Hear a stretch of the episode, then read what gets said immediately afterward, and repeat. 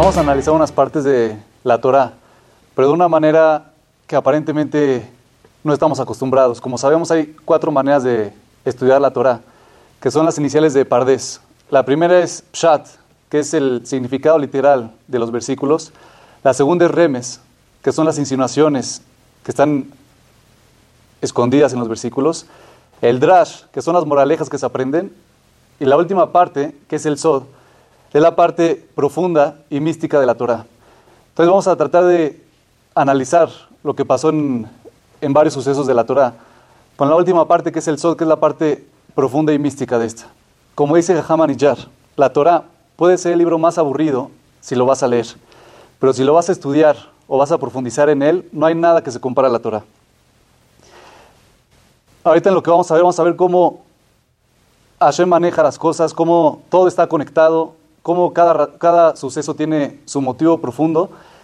Y vamos a ver la grandeza de Hashem y la bondad en esta parte que hace Hashem con las almas, que les da la oportunidad de reparar lo que en su vida pasada fallaron o no pudieron arreglar por medio de la famosa reencarnación. Lo que vamos a ver está basado en unas palabras de Haman y Yar. Dice, todo empieza con Jacob vino. Jacob vino cuando estaba a punto de regresar a Israel. Después de 22 años de vivir con Labán, su suegro, ahí tuvo 11 hijos y una hija que se llamaba Diná. Nos dice la Torá que qué pasó con esta hija Diná. Nos dice que ella salía a la calle, le gustaba salir, platicar, las amigas, las vecinas. Y sucedió que Shechem Ben Hamor la vio a Diná, la hija de Jacob, le gustó tanto que la agarró, la secuestró, se la llevó a su palacio y ahí la violó. Este Shechem era el príncipe de, de la ciudad de Shechem. Y la Torá utiliza tres términos para referirse al apego que tuvo Shechem con Diná. El primero, dice la Torá, que la amó. El segundo es la deseó. Y la tercera es que se apegó su alma con la de ella. Y en hebreo, estas tres palabras son Ahabá, que es amor, Hashka, que la deseó, y Dabka, que se apegó con ella. Las iniciales de estas tres palabras es Aleph, Het y Dalet, que forman la palabra Ejad. Este dato de la palabra Ejad vamos a guardarlo para el final, vamos a ver cómo se va a conectar todo. La Torah nos dice que después de que fue secuestrada y violada Dinah, como que le entró un remordimiento a Shechem, y fue con la familia de Dinah a proponerles o a preguntarles qué puedo hacer o qué, qué tengo que hacer para, para, que me acepten, para que no, no, siga esta situación. Quiero, quiero aparentemente convertirme a, a la religión de ustedes. Y en ese momento, Shimón y Leví, que eran los hijos de Jacob, hermanos de Dinah, decidieron una idea para tenderle una trampa a Shechem. Le dijeron, mira, la única manera de que te podamos aceptar es de que tú y todos tus, tus seguidores, tu pueblo, se hagan el Brit Milá. Y así, con ese, con ese pacto que van a hacer, ya automáticamente van a, a pertenecer a nuestra religión, nos vamos a poder casar con, con, sus familias, ustedes con las nuestras, ya sin ningún problema. ¿Qué sucedió? Al tercer día, después de que Shechem y todos sus seguidores, que eran 24 mil, se hicieron el Brit Milá, el tercer día que es sabido que es el día cuando la persona está más adolorida del, del Brit Milá, o más débil o más cansada, aprovecharon Shimón y Leví a matar a estos 24 mil jóvenes, y no solamente a ellos, sino que también fueron a matar a Shechem. Después de que fueron y mataron a Shechem, fueron a rescatar a su hermana. Llegaron Shimón y Leví con Diná y le dijeron, bueno, ahora sí ya vente con nosotros, ya te rescatamos, ya eres libre. En ese momento nos dicen Jajamín que Diná no quería regresar con, con, sus hermanos. Y el motivo era que ella decía, mira, ya me secuestraron, ya fui violada por, por una persona que, de otro pueblo. ¿Quién se va a querer acercar a mí? ¿Quién me va a agarrar a mí? ¿Quién se va a casar conmigo? Déjenme aquí, no quiero ir con ustedes. Al final, nos dice Jajamín que no fue fácil convencerla, pero al final la convenció a Diná y regresó con su familia. Resumiendo lo que pasó en este suceso en la Torah, vemos que Shechem se dio cuenta de su error de secuestrar a Dinah y de violarla, y después estuvo dispuesto a convertirse, dejando toda la bodazara, dejando la, la, idolatría y apegarse al Dios de Dinah, igual que él, los 24 mil jóvenes que lo seguían. Ahora la pregunta que nos podemos hacer es, ¿Cómo se consideran estas personas? ¿Ellos murieron como judíos o no se consideran totalmente judíos? ¿Por qué? Porque aparentemente sí demostraron su interés de, dejar toda la bodazara, todas las cosas que hacían, pero no tuvieron el tiempo ni la oportunidad de demostrar si realmente lo hacían de corazón o si realmente estaban dispuestos a hacerlos, porque si hicieron el Brit Milá, después de tres días los mataron. Y por otro lado, vemos que Dinah tuvo un error ahí, que quiso renunciar a su familia, quiso renunciar a, a y dijo, no, a mí déjenme aquí, yo estoy tranquila. Y ese es un error que vamos a ver que ella va a tener que venir a repararlo. Y empezamos con el tema de la reencarnación. Dice, cada, cada uno viene con, con su misión por aparte. Shechem debía recibir la oportunidad para comprobar su lealtad al, judaísmo y no caer en la provocación de, de una mujer como, como había caído. Los 24.000 jóvenes que siguieron a Shechem. Ahorita Hashem les va a dar la oportunidad de regresar como judíos, ya que murieron convertidos, y tendrán que demostrar que renunciaron a, la bodazara, a la idolatría y controlar su deseo por las mujeres. Por su parte, Dinah, al querer renunciar a, su judaísmo, Hashem le va a dar la oportunidad, pero en esta, en esta nueva oportunidad en la reencarnación va a regresar como no judía y su misión y lo que tiene que reparar es demostrar su cariño al, judaísmo y volver a, volver a él. Por otro lado, vemos en la, en la Torah otro suceso que pasó cientos de años después. Cuando Am Israel estaba en el desierto, casi por llegar a, la tierra de Israel, Balak, el rey de Moab, tuvo miedo de Am Israel. Dijo: Van a, conquistar, van a guerrear, van a matar a todo mi pueblo. Y se le ocurrió una idea. Dijo, ¿qué voy a hacer? Voy a contratar a, a Bilam para que maldiga a Israel. Nos cuenta la Torah que Bilam trató de maldecir a Israel, de echarles el mal de ojo, pero no pudo porque sus carpas no daban la puerta de una carpa de, un yudí con el otro. Entonces dijo Bilam, así como los yudim se cuidan de lo que ven, de no estar viendo lo que tienen los demás, de no ver al vecino, a dónde fue, qué compró, qué hizo, ya que ellos su parte de la vista se la cuidan, no hay manera de que yo los pueda dañar con, por medio de la vista. Pero le dijo, mira, yo no pude, le dijo Bilama a Balak, yo no pude maldecirlos, pero te voy a dar un consejo. Si quieres que, su Dios de Am Israel los deje o se aparte de ellos, los tienes que hacer caer con, mujeres y con abodazara. Y así hizo. Balak le gustó el consejo que le dio Bilam y mandó mujeres de su pueblo para que hagan pecar a Israel. Incluso nos dice la Torah que había una princesa que se llamaba Cosbi, que era la hija del gobernador de Tzur. Y le dijo, tú también vas a ser parte de este, de este plan de, la seducción y vas a, ir a tentar a Israel. Y le habían dado la orden de que ella iba a ir directamente con Moshe a tentarlo, a seducirlo, pero en el camino se cruzó el jefe de la tribu de Shimón, que era Zimbri Ben Salú se, cruzó con, con Zimbrí y le gustó esta mujer que era Cosbi, la sedujo, quiso estar con ella, pero antes de estar con ella, Zimbri agarró a Cosbi, la llevó enfrente de Moshe con total descaro, le dijo yo voy a estar con ella, que todos vean, se la llevó a su carpa, causando una gran profanación del nombre de Hashem, hizo un un tremendo, que el jefe de una tribu se haya ido con, con, una, con una goya. Sigue la Torah y nos dice que qué sucedió en ese momento. Pinjas vio todo lo que estaba pasando. Que no solamente el jefe de la tribu de Shimón agarró a una moabita, sino que también mucha gente de esa tribu, de, la tribu de Shimón, que eran 24 mil hombres, se, estaban yendo con, moabitas. Y en ese momento Pinjas, que era el nieto de, de Aarón, tomó una lanza, entró a la carpa donde estaba Zimbri y Cosbi, los atravesó a los dos, los mató y salió cargándolos por todo el campamento para demostrar cuál es el castigo o qué tan grave era el acto que habían hecho. Mientras tanto, nos dice la Torah, muchos jóvenes, como vimos, siguieron a, su, a su jefe, a su líder de la tribu de Simón, y tomaron jovencitas moabitas para estar con ellas, pero no solamente hicieron el pecado de estar con, con mujeres prohibidas, sino que las mujeres le decían, mira, si quieres estar conmigo, antes que nada tienes que hacer abodazara, tienes que hacer idolatría con el famoso, la abodazara que se llamaba Baal Peor. Y los Yehudim estuvieron dispuestos, dijo, no hay problema, si es el, el camino o lo que tengo que hacer para estar contigo, no hay ningún problema. Hicieron Abodazara y después estaban con, con las mujeres. Dice, Pinjas mató a Zimbri y una epidemia, no dice la Torah, que mató a los jóvenes de Shimón y nos dice el número exacto de cuántos jóvenes murieron en aquel suceso, eran 24 mil. Y aquí vamos a empezar a, a, conectar estos dos sucesos. Mediante este hecho vinieron a, a, reparar y Hashem les dio una oportunidad más de completar su misión y limpiar su, sus errores.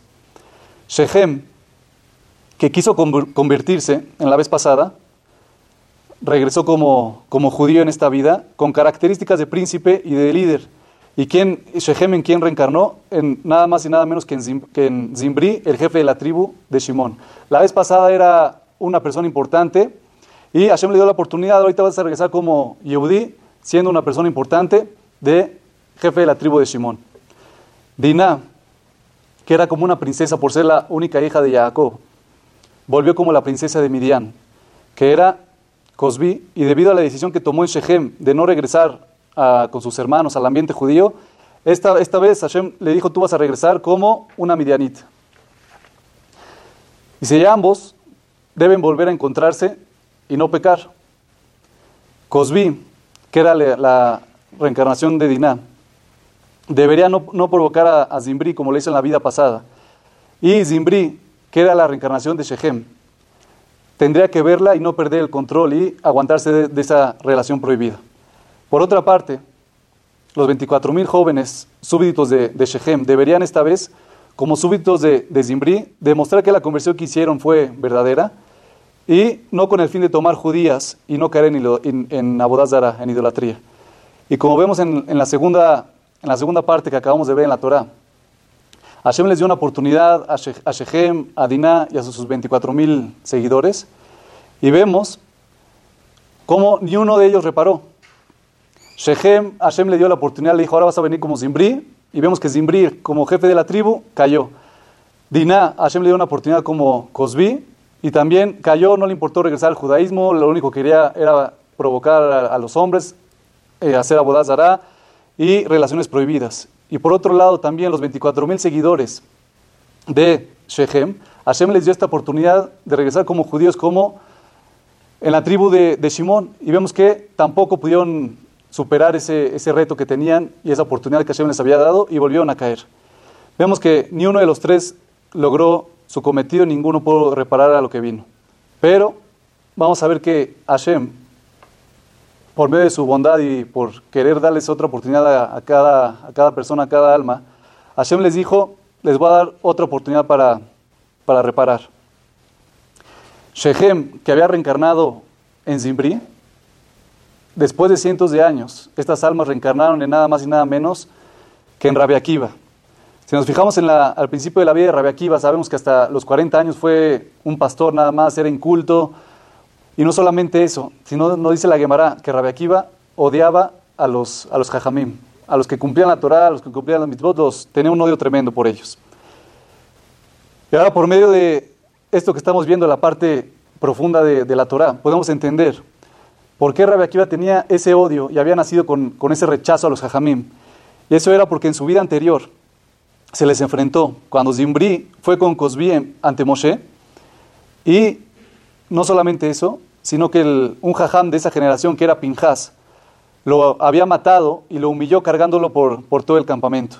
Entonces por eso Rabbi Akiva, teniendo esa alma, esa reencarnación, tenía ese, ese odio y ese rechazo a, los jajamim por lo que le habían hecho en la vida pasada.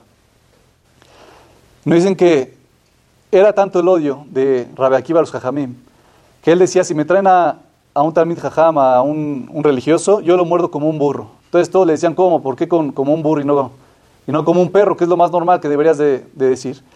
Entonces Rabbi Akiva le decía, no, yo lo mordía como un burro porque un burro cuando muerde rompe hasta los huesos. Ese era tanto el odio que tenía. Sí, pero podemos entender según la, la, parte del Sod. ¿Por qué decía como, como un burro? Los quería morder Rabbi Akiva. Dice, porque en su vida pasada, en su primera oportunidad que tuvo siendo Shechem Ben Hamor, y hace las insinuaciones que ahorita decía Rabbi Akiva, yo lo quiero morder como un jamor, como un burro, haciendo alusión a que viene una parte a reparar al pecado que, que cometió Shechem.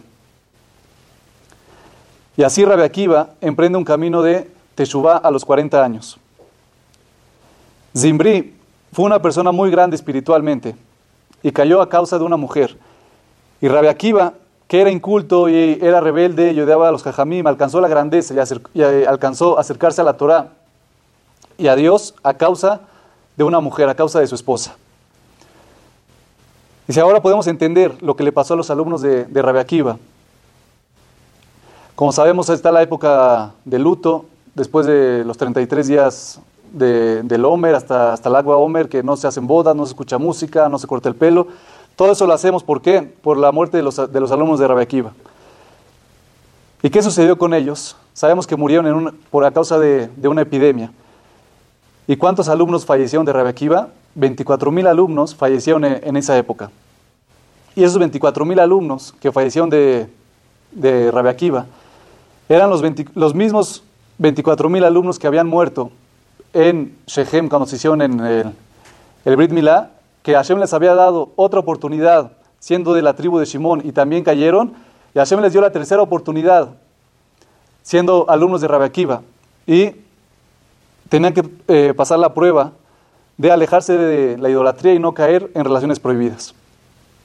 ¿Qué sucedió? Esta vez su líder, Rabbi Akiva, que en la vida pasada como Zimbri los llevó a la perdición y los hizo caer y pecar, en esta vida Rabbi Akiva a sus 24 mil seguidores, sus 24 mil alumnos, los elevó, los, hizo, los convirtió en Talmideh Jamim y los ayudó a, realizar la reparación que necesitaba.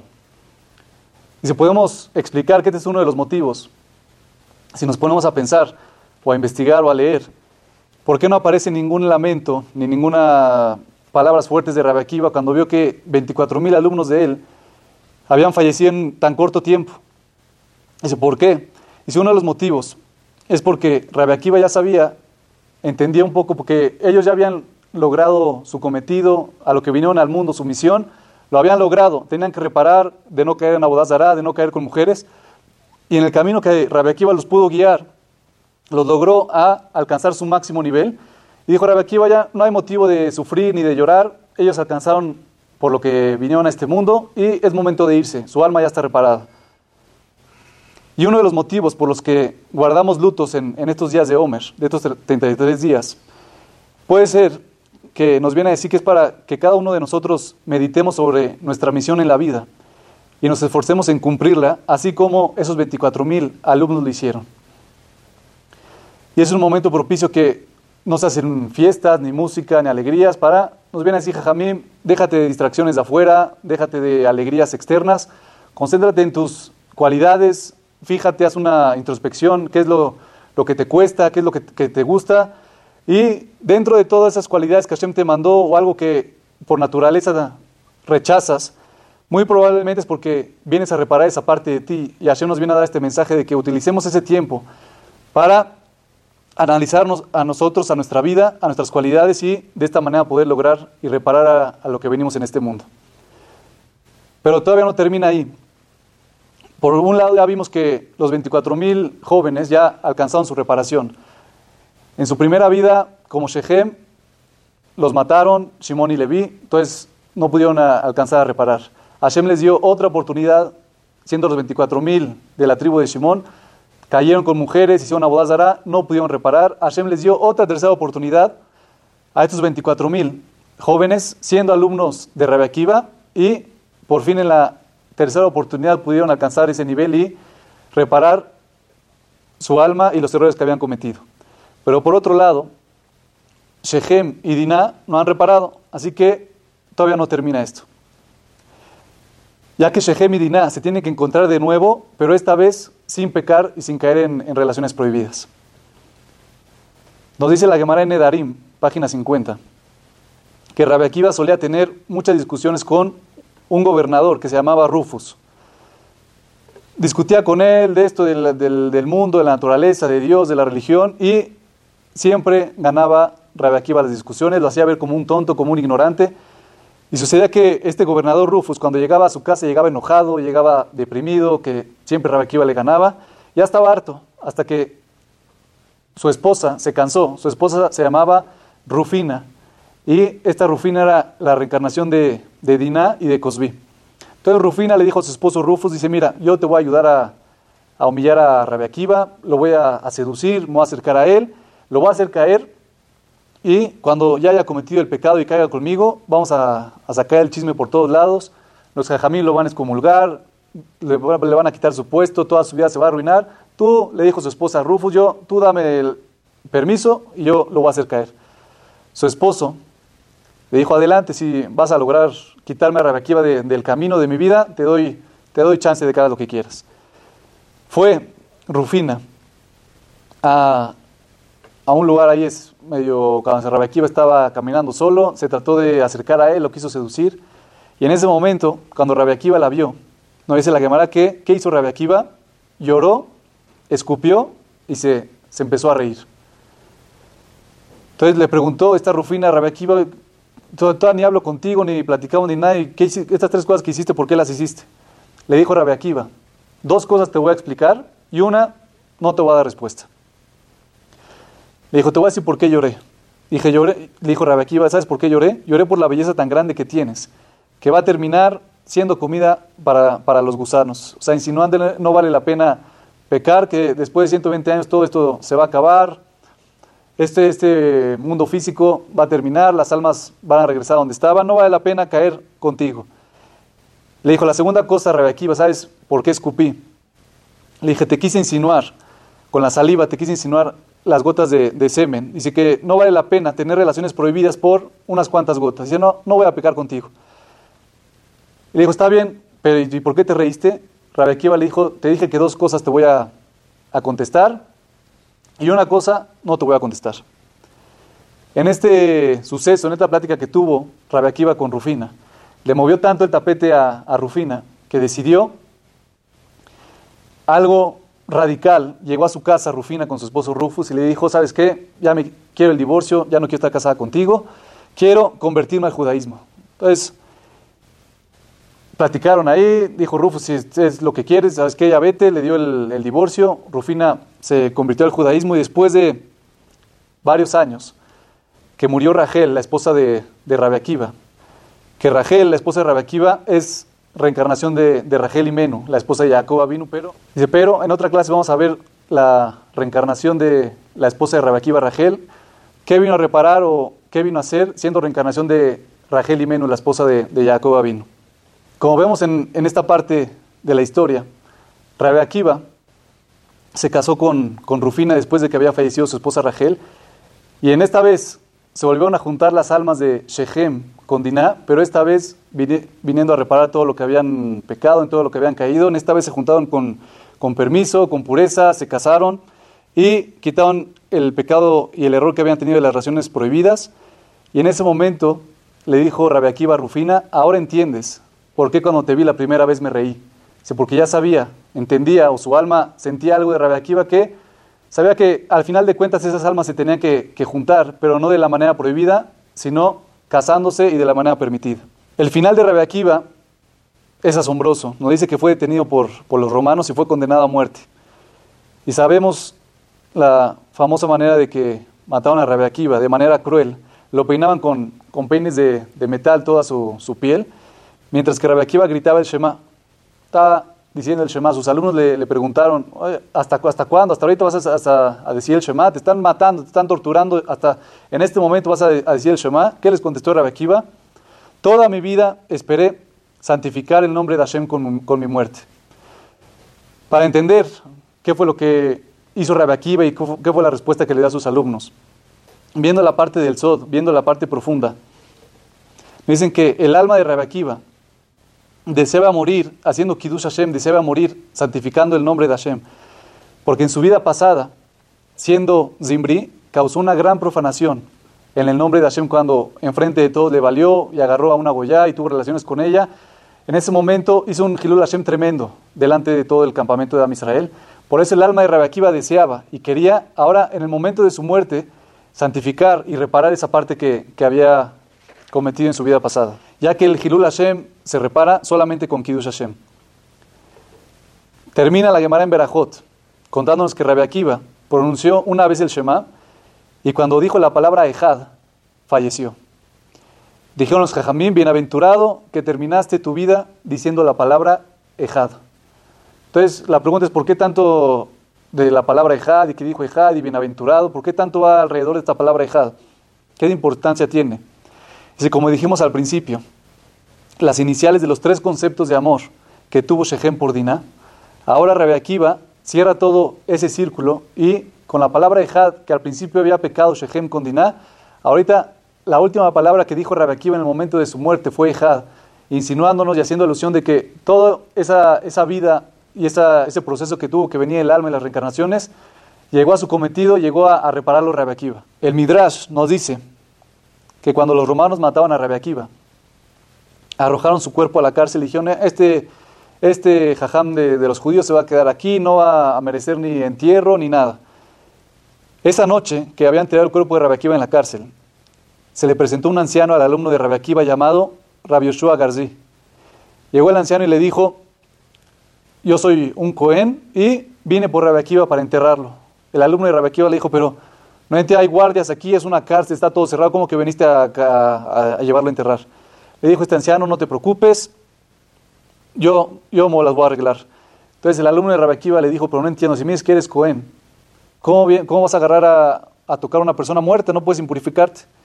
Le dijo el anciano, no preguntes más, no hagas más preguntas, y aparte, un, un Talmid no impurifica, no tiene tumá. ¿Quién era ese anciano que vino a, a cargar a Rabbi Akiva y llevarlo a enterrar? Era Eliyahu Anabí. Y si como sabemos, está escrito en la Gemara que Pinjas, U Eliyahu, Pinjas es, regresó en, en Eliyahu Anabí. Dice, ¿por qué? ¿Qué tiene que ver toda esta historia que nos dice el, Midrash? Le dijo Eliyahu al, al, alumno de Rabbi Akiva, ahorita vengo a reconocerle a Rabbi Akiva que en su vida pasada fue Zimbri. Dice, pues ya que fue, fui yo el que, el que lo mató, ya que Eliyahu era la reencarnación de Pinjas, dijo, en las vidas pasadas, yo como Pinjas y él como Zimbri, yo lo tuve que matar cuando estaba cometiendo un pecado tremendo, le clavé la lanza y lo cargué por, por todo el campamento para demostrar el error que había hecho y el, y el castigo que se merece esta, esta persona. Dijo, pero ahorita que Rabbi Akiva alcanzó a ser el gran Rabbi Akiva, y de ser un completo ignorante se pudo superar y se acercó a la Torah a los 40 años y no solamente él se pudo superar, sino que a los 24 mil alumnos que en sus vidas pasadas los llevó a lo más bajo, los llevó al abismo, esta vía Rabbi Akiva a sus 24 mil alumnos los elevó y los encaminó por el buen camino. Dijo Eliao, ahorita le vengo a reconocer que en esta vida logró tanto Rabbi Akiva, logró perfeccionar, reparar los errores a, los que vino a arreglar en, esta vida, lo logró y yo le vengo a reconocer, su vida pasada lo cargué, humillándolo enfrente de todo el, pueblo por el pecado que había hecho, pero en esta vida yo lo quiero cargar, lo quiero llevar a su entierro dándole el cabod y el honor que se merece por haber logrado todo, todo lo que su alma necesitaba arreglar en este mundo. Se vemos de aquí, en esta historia y en esta parte profunda del Sod, como varios sucesos que aparentemente no tienen nada que ver uno con el otro, primero con la historia de Diná, después, cientos de años después, con la historia de, de Zimbri, con Cosby, y después con Rabbi Akiva, que se casó con Rufus, una persona, si ve los sucesos por separado, puede tener muchas preguntas o muchas dudas, ¿por qué murieron de esta manera? ¿Y por qué justo 24 mil acá y justo 24 mil acá? ¿Y por qué tuvieron que, Rufus tuvo que venir a incitar y a seducir a Rabbi Akiva, si Rabbi Akiva no, no había hecho nada malo aparentemente, porque este tipo de pruebas? Pero estudiando y viendo estos, estas tres partes de la Torah, nos damos cuenta que Hashem maneja el mundo de una manera impresionantemente detallada, que todo tiene su causa y motivo. Y por otro lado vemos la bondad de Hashem, que da oportunidades a la persona, les da señales al, al, al, alma, el alma siente, cada uno de nosotros debemos de entender y ponernos a pensar por qué venimos a este mundo, qué, qué venimos a reparar, eh, qué es lo que me cuesta, como vimos en el, en el caso de Rabbi Akiva que él no sabía por qué, pero tenía un, un odio hacia la Torah y los jajamín tremendo. Y aparentemente no, no, le habían hecho nada malo en, ese, en esa vida, pero ya que en sus vidas pasadas había tenido peleas y lo habían avergonzado los jajamín, por eso en esta nueva oportunidad que Hashem le dio, tenía ese sentimiento de odio. Y si es uno de los mensajes que podemos aprender nosotros de acá, que muchas veces las cosas que nos cuestan y que no entendemos por qué, ni por qué esto, tengo odio a esto, por qué soy tan enojón o tan envidioso y por qué, si así nací, nosotros decimos yo así nací, que me quieran como soy, pero justamente Hashem nos manda ese tipo de mensajes, justamente fíjate cómo naciste, cómo, cómo es tu naturaleza, porque tu alma misma te viene a enseñar qué es lo que vienes a reparar, cuál es tu misión en este mundo y vemos cómo Hashem nos va a ir poniendo las oportunidades en nuestra vida, no tenemos que vivir preocupados de que a lo mejor me estoy desviando, a lo mejor no estoy al 100% en, en nuestra misión. Hashem se va a encargar de que día tras día se te presenten las oportunidades que tienes que aprovechar para, para reparar y alcanzar tu máximo potencial. Y tenemos que tener claro que fuimos aquí enviados por una razón. E incluso si toma el resto de nuestras vidas, debemos encontrar cuál es esa razón.